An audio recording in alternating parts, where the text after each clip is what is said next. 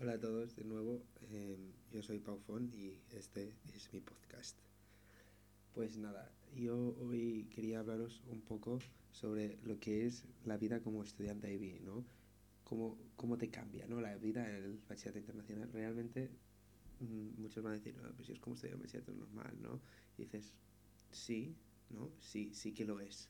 Pero em, en definitiva también te empiezas a plantear cosas y esto es lo que me he dado cuenta cuando formas parte de esta comunidad, te das cuenta de que realmente, aparte de ser un estudiante normal y que puedes seguir haciendo tu vida con normalidad, digámoslo así, ¿no?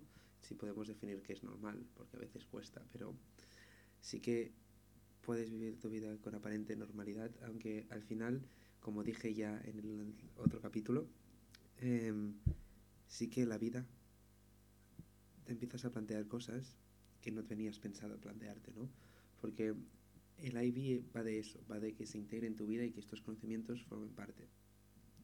¿Vale? Y como creo que puede ser un poquito aburrido, ¿no? Explicar la parte teórica de todo esto, de cómo afecta el IB en tu vida, más que nada yo quiero hablar un poco de cómo es mi rutina, ¿no? Cómo es mi vida durante el IB.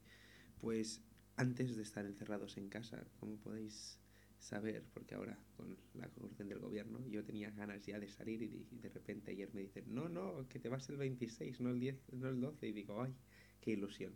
Pero nada, yo antes de, de, que pasara todo esto del coronavirus, yo me acostumbraba a levantar sobre las 6 de la mañana. Bueno, esa es la hora a la que yo ponía mi alarma, ¿no? De ahí a que, a la, que me levantara esa hora había un buen trozo. Mi madre normalmente acababa despertándome. Pero bueno, yo me despertaba a las 6 de la mañana, vamos a decirlo así, ¿no? Y básicamente era despertarme seguramente con un poco tarde, me levantaba corriendo de la cama y me iba directo, directo, directo a la ducha. Porque yo soy de esas personas que necesita ducharse, ¿no? Antes de empezar el día. Es como el café y la ducha no me pueden faltar si quiero empezar bien el día. Y pues nada, eh, iba a la ducha, corría, a veces, normalmente, bueno, normalmente no tenía tiempo ni para desayunar y al final pues tenía que coger el café, me lo ponía en un termo o, una época que me dio por hacerme batidos porque no tenía tiempo de desayunar literalmente y me cogía y me iba corriendo a la estación que si no perdía el tren y no queremos llegar tarde, ¿no? Al cole. Aunque al cabo de después de tres meses ya el segundo trimestre empecé a llegar tarde de forma habitual, ¿no? Eso que dices cinco minutos tarde porque se me escapaba el tren y yo, vaya, no voy a correr para cogerlo, pero sí, sí, sí que se nota, ¿no? Y al fin yo iba ahí al colegio, empezaba a las 8 de la mañana y nada, iba a mis clases que me tocaban, ¿no? También te digo, las clases que tenía en la mañana, que digamos no eran muy, muy motivadoras, ¿no? El lunes tengo física, los martes tengo inglés, los miércoles vuelvo a tener física, los juegos tengo literatura catalana y los viernes tengo CAS que para los que no hagáis el IB, CAS es lo que llamamos creatividad, acción y servicio y es básicamente una asignatura donde tienes que evolucionar como persona. ¿Y cómo se evalúa esto? Te dan siete perfiles, siete cualidades que tienes que cumplir y tienes que demostrar que has crecido en todos estos siete ámbitos, ¿no? A través de haciendo voluntariados, actividad física y actividades creativas. Y nada, eso es básicamente lo que se se basa CAS, ¿no? Y es un poquito, también te digo, aburrido. Esa clase es la típica, es un viernes aparte, es la típica que la gente llega tarde. Y nada, esa es un poco mi rutina de colegio, ¿no? Y después del colegio trabajo por las tardes en una empresa y tengo que ir corriendo porque acabo a las dos y media y me tengo que cruzar literalmente todo Barcelona en 30 minutos. Normalmente llevo cinco minutos tarde al trabajo, básicamente porque no me da tiempo, literal, de cruzarme todo Barcelona, tengo que ir corriendo, echando hostias. A veces ni como al mediodía porque no tengo tiempo. Así que me llevo un tupper de casa y lo he hablado con algunos profesores y me dejan sus clases, me dan una pausa de 10-15 minutos para poder comer yo y así ya he comido y no tengo que comer en la empresa y si no la empresa no tiene ningún problema y como allí, ¿no? Pero hay veces que eso, que no he podido comer a las 8 y media y hasta que no llego a la empresa no puedo comer. Y nada, es como un poco esto, es un poco estresante mi vida, pero no sé cómo, me lo he llegado a plantear bastante bien, ¿no? Con filosofía y yo llegaba a un punto, todo el mundo decía, el IB es mucho trabajo, es mucho trabajo, hay que trabajar mucho. Y yo digo, vale, es mucho trabajo, pero ¿cómo? Si es tanto trabajo, ¿por qué yo no, no me siento este presionado, ¿no? Yo, yo, el primer trimestre dije, vale, teóricamente tendría que estar teniendo montones, montones de deberes. Y yo veía a mis amigos del Bachillerato Nacional que habían hecho mucho más que yo. No contenido, sino que estaban trabajando más, estaban poniendo mucho más esfuerzo. Y digo, a mí no me está costando. Yo había venido aquí para que me costara, ¿no? Para llevarme una hostia y que, me costara. Digo, ¿qué está pasando aquí? Yo casi no tengo que trabajar y estoy sacando buenas notas. Y entonces empecé a estresarme. Porque yo veía también a mis compañeros de clase que estaban súper estresados y me empecé a estresar. Y dije, no puede ser. Si ellos están súper estresados, ¿por qué yo no estoy estresado? Entonces me empezaba a estresar por no estar estresado. Y eso acaba derivando en que me estresaba porque me estaba estresando porque no me estresaba. O sea, al final, un lío, un lío totalmente mi vida, ¿no? Por culpa de ver que los demás, o pensar que los demás hacían más que yo cuando yo realmente estaba haciendo mi trabajo, lo que me correspondía. Y nada, fue como muy, muy, muy raro. Yo voy a intentar no hacerme muy pesado, ¿no? Y básicamente voy a decir cómo yo hago los deberes. Yo llego a las siete y media de trabajar normalmente en casa y lo que me dedico es básicamente cuando llego, si es que me he apuntado los deberes, claro está, porque hay muchas veces que no me los apunto o se me olvida apuntármelos, pero eso creo que a todos, ¿no? Porque llega un punto que creo que todo el mundo no nos podemos acordar de, de apuntar todos los deberes en nuestra cabeza y nos los tenemos que apuntar. Y digamos que yo soy una persona que le da mucho palo eso de sacar la agenda a mitad de clase y apuntárselo. Y si no se acuerda, vaya, no se acuerda y no vas a tener los deberes hechos el día siguiente. Lo bueno de este programa es que los deberes no son una parte requerida o no te cuenta nota, ¿no? Para hacerlo y entonces pues nada. Y de los deberes que me acuerdo, ¿cómo los hago? Rápido, corriendo, intentar hacer lo mejor que puede, sin prestarle mucha atención, la verdad. Porque yo realmente soy de... Tengo una mentalidad un poco extraña, ¿no? Porque digo, ¿para qué voy a hacer esto? Si no me sirve. Es decir, yo me tengo que preparar unos contenidos, y eso lo tengo muy claro. Tengo que presentarme unos exámenes que me valen el 80% de mis notas en cada asignatura. Tengo que entregar un trabajo interno, y de eso soy muy consciente, y igual que soy muy consciente de los exámenes. Pero es que hay actividades que me dan que digo, ¿esto qué tiene que ver con mis exámenes finales? Si yo no tengo, si no tiene nada que ver, yo no lo voy a hacer. Empecemos por ahí porque no lo encuentro necesario, no me aporta un conocimiento, me aporta a lo mejor un conocimiento, pero hay, eso sí, pero no me aporta algo que me vaya a servir para mi examen o para mi vida personal, ¿no? Es como deberes de inglés, que nos ponen a veces encontrar el vocabulario que no entendemos en el texto y es como, vale, lo, yo he entendido todo el texto, lo que sí que veo es que hay palabras que normalmente no usaría. Y, y entonces la profesora dice, pero apunta a si digo, es que con lo disléxico que soy yo, que soy, vamos, un montón de disléxicos, ¿sabes? O sea, tú vete, coges la, la, las Torres Gemelas de Nueva York, por ejemplo, pues yo soy el doble del tamaño que tenían las Torres Gemelas, ¿no? A nivel de disléxico.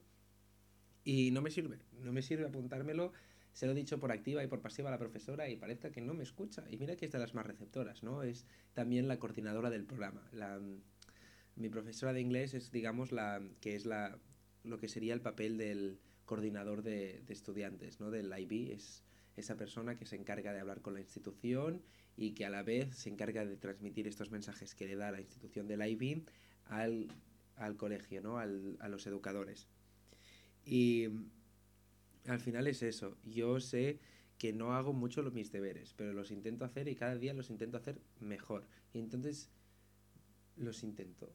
Pero es que ese intento a veces se queda en nada, porque ya digo, yo procrastino mucho, y esto es otro ejemplo, ya lo vuelvo a repetir, ¿no? Pero sí que te digo, yo esto lo estoy haciendo para, para estudiar, ¿no? Estudiar entre comillas, obviamente, porque yo lo estoy haciendo para poder expresarme, tener una vía de poder quejarme de lo que no me gusta, poder apreciar lo que me gusta y, no sé, al final explicar y sacar este estrés, ¿no? Que me provocaba el bachillerato internacional, pero los deberes, ¿cómo los hago? Pues no tengo ni idea cómo los hago, la verdad. Me siento y hago los ejercicios. Sí que normalmente antes yo tomaba los apuntes en papel. Y el año pasado me compré un ordenador que tenía soporte táctil y de un lápiz, ¿no? El Surface Pro. Y empecé a tomar los apuntes allí. Después, al principio de mitades de final de trimestre, dije, uy, esto, esto no me gusta, no, no, no me acaba de convencer, ¿no? Para algunas asignaturas, matemáticas, física, y ahí dejé de tomar apuntes. Fallo mío, lo sé, muy grande. Y entonces dije, voy a tomarlos en papel este año. Este segundo trimestre voy a empezarlos a hacer en papel, con mis carpesanos, que me compré unas, unas carpetitas para guardar todos mis apuntes súper bonitas. No, no, no, lo he hecho tampoco, evidentemente, y ahora estoy con la mente que me quiero comprar un iPad Pro para tomar apuntes. ¿Que me va a servir? Espero que sí, ¿no? Esa es mi intención. Con motivación todo funciona, pero yo sé que esta motivación inicial se va a ir perdiendo, entonces realmente quiero estar seguro que voy a tomar apuntes. Pero bueno, y básicamente me estreso mucho al hacer los deberes, ¿no? Porque me estreso mucho. Porque yo digo, los, si hago, un si hago un, una tasca que me manda el profesor, si hago e, ese ejercicio que me ha mandado el profesor, lo tengo que hacer perfecto. Porque yo soy muy perfeccionista, ¿no? Y si no lo hago bien, pues no lo voy a entregar. Y para entregar una chapuza no lo voy a entregar. Entonces no lo voy a hacer. Y ya podéis ver que me estoy quejando y realmente es que no hago deberes, ¿vale? O sea, nada que ver con, con todo esto. Y bueno, pero yo sigo sin hacer mis deberes, hago, los intento hacer. Últimamente, por ejemplo, desde que estamos en casa los hago más. ¿Por qué? Porque creo que son un poquito más necesarios que cuando no... Es... Yendo al cole a mí ya se me quedaban las, las informaciones, ¿no? Yendo al instituto yo escuchaba la clase y ya me quedaba clarísimamente claro lo que el profesor estaba diciendo. Pero ahora, como no tengo esa charla del profesor, esa chapa que me está echando encima, pues necesito practicar el conocimiento para no olvidarlo, ¿no? Y eso me lleva al último punto que yo quería hablar en este podcast de hoy. Parece muy rápido, ¿eh? seguramente lo habréis notado. A mí el tiempo se me ha pasado volando hablando. Pero bueno, es cómo llevo mi vida personal con el IB. Es combinable, ¿no? Porque hay gente que dice, es que es mucho estrés, no puedo tener vida. Yo tenía una compañera en clase que estaba muy estresada justamente por ese tema y en esos momentos que afecta a tu salud mental empieza a ser peligroso. No es el programa, sino es la exigencia que tú le pongas, ¿no? Y sí que es un programa que exige mucho de ti y que te tienes que exigir mucho tú mismo para poder sacar buenas notas y hacerlo bien y poder llevarlo bien.